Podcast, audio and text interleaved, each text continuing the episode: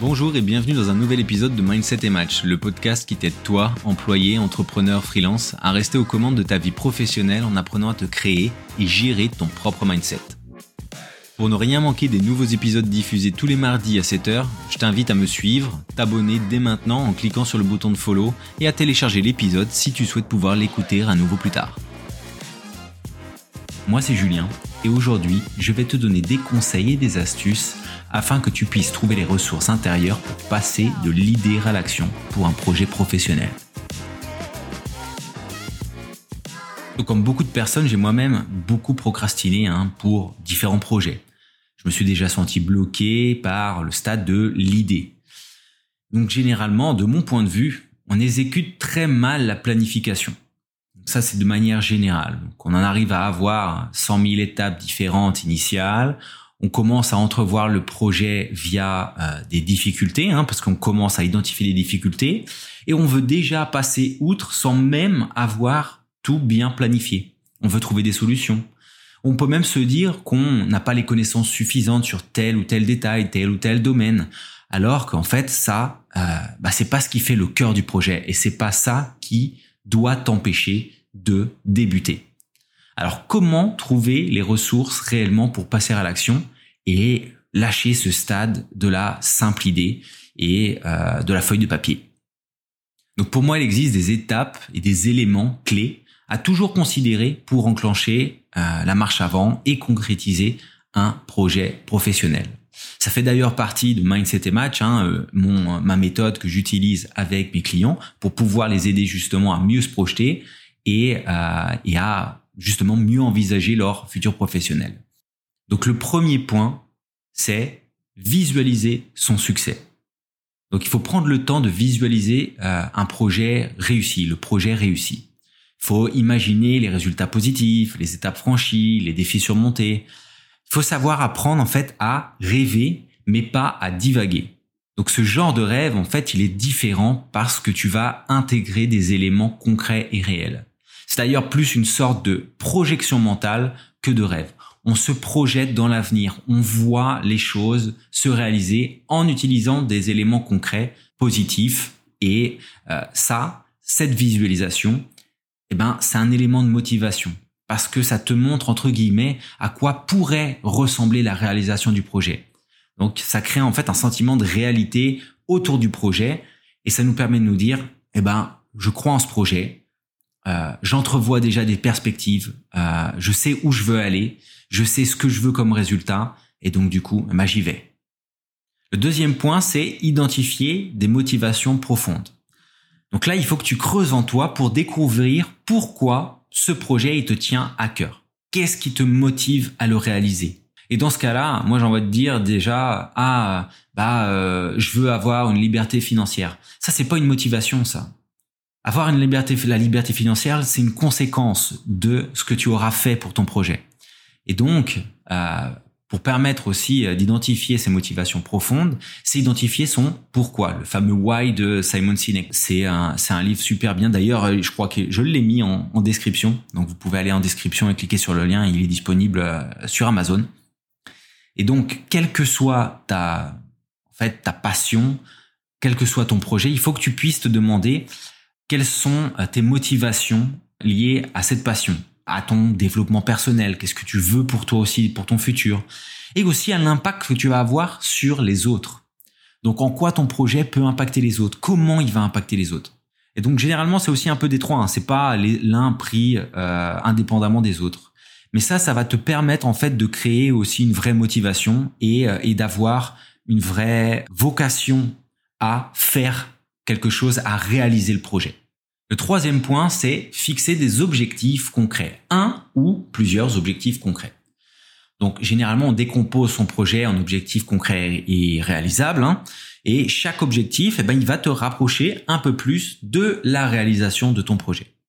Donc des objectifs clairs, bah, ils te donnent une direction précise à suivre et ils te permettent de mesurer tes progrès et de voir en fait que tu avances. Donc euh, en fait, c'est un peu l'idée de la pyramide. J'ai un objectif principal, je sais où je veux aller, je sais pourquoi je veux aller là.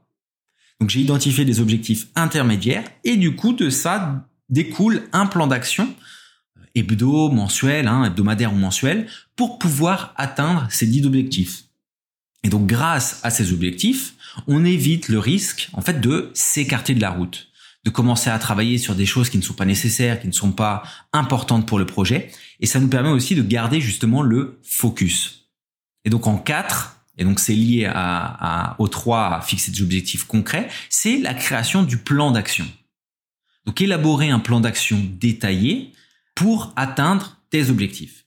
Tu identifies les étapes nécessaires, les ressources requises et les délais pour pouvoir justement donner un shape, hein, donner une vraie forme à ton projet et avoir quelque chose qui commence déjà à se matérialiser. Le plan d'action, en fait, il te donne une feuille de route pour suivre tes progrès et ajuster ta trajectoire si nécessaire.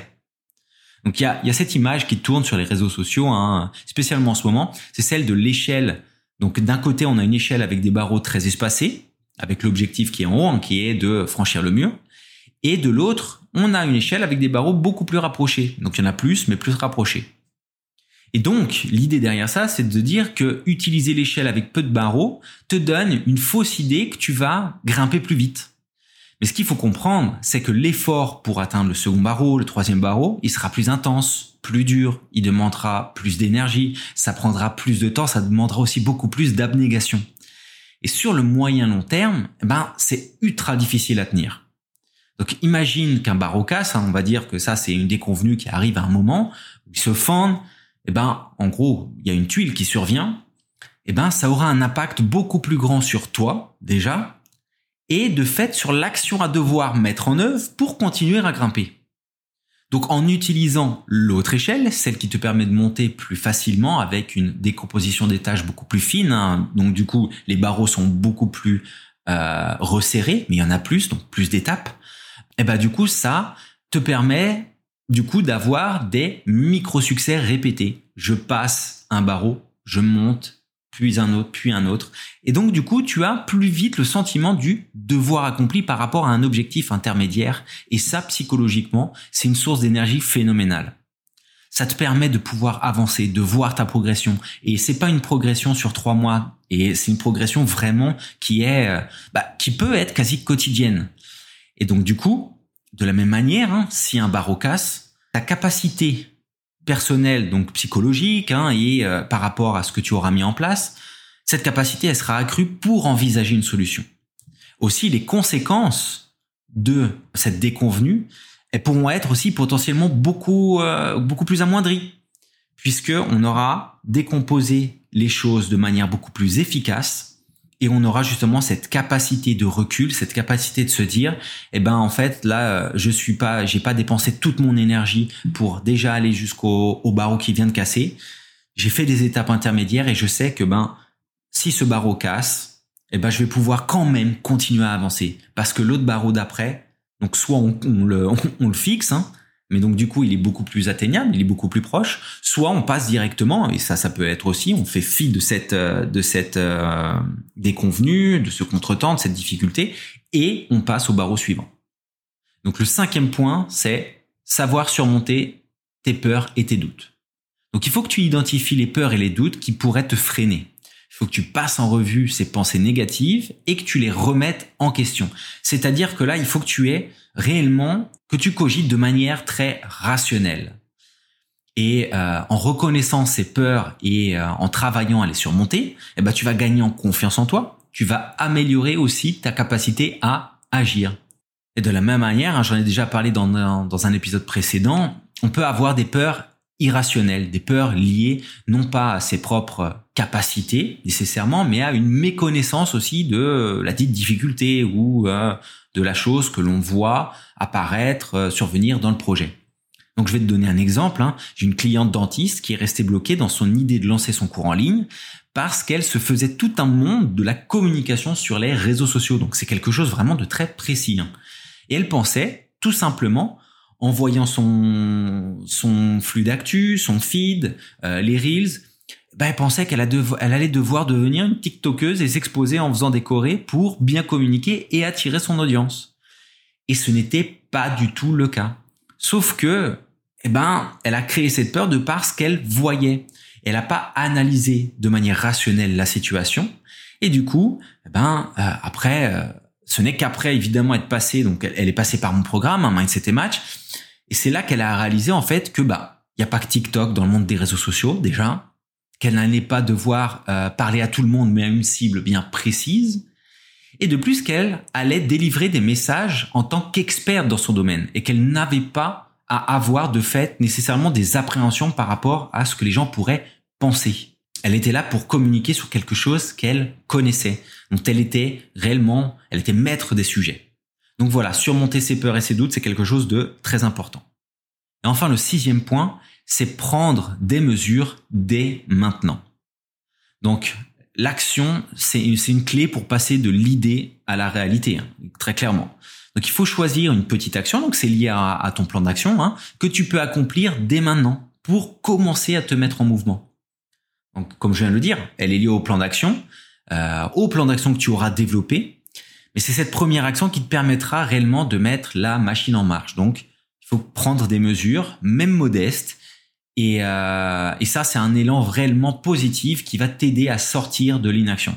C'est-à-dire que à un moment donné, on a un plan d'action, on arrête de penser aux conséquences potentiellement négatives, à des choses qui sont à un milliard d'années devant et que l'on n'a même pas à envisager maintenant, puisque de toute façon, le monde, il va pas s'arrêter de tourner pour ton projet. Donc, un, potentiel euh, doute, un potentiel frein que tu vois d'ici à, je sais pas, moi, six mois, eh ben, potentiellement, il n'existera même plus parce que des conditions auront changé.